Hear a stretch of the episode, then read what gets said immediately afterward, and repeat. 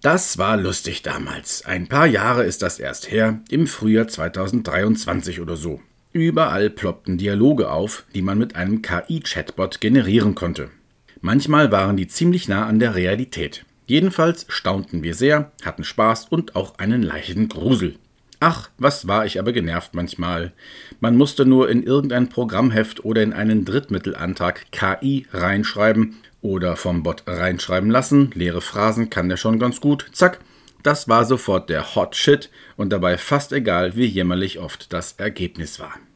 Über die bisherigen Experimente, etwa eine zehnte Sinfonie von Beethoven, die so voller musikalischer Dürftigkeit war, dass man schwerlich damit eine Musiktheorie-Zwischenprüfung bestehen würde, wurde gesagt, ja, ja, das ist aber alles erst der Anfang.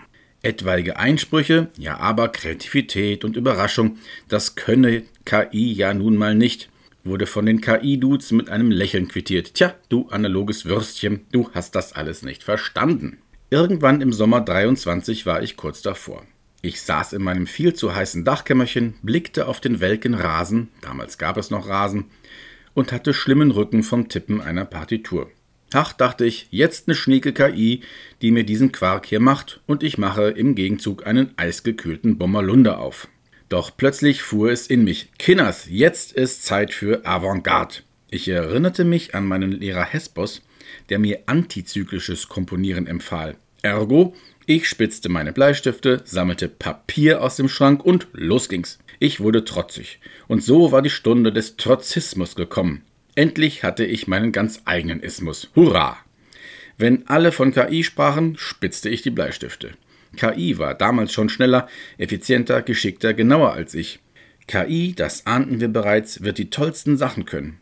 Vielleicht würde eine KI mal so pseudoschön komponieren können, dass sogar eine gewisse Fake-Rührung möglich wäre.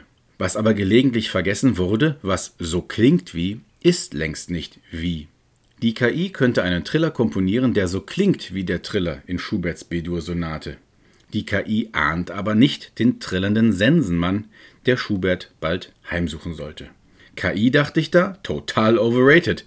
Ich kann viel geiler komponieren als du, du klingende Tütensuppe. Jedenfalls führte ich dann im Laufe der nächsten Jahre das Gaux ein. Das ganz alleine ausgedachte Siegel. Das war ein voller Erfolg. 2024 hielt man mich noch für einen verschrobenen Heini. 2025 machten die ersten mit. 2026 brachte ich es an den Markt. 2029 gingen wir an die Börse.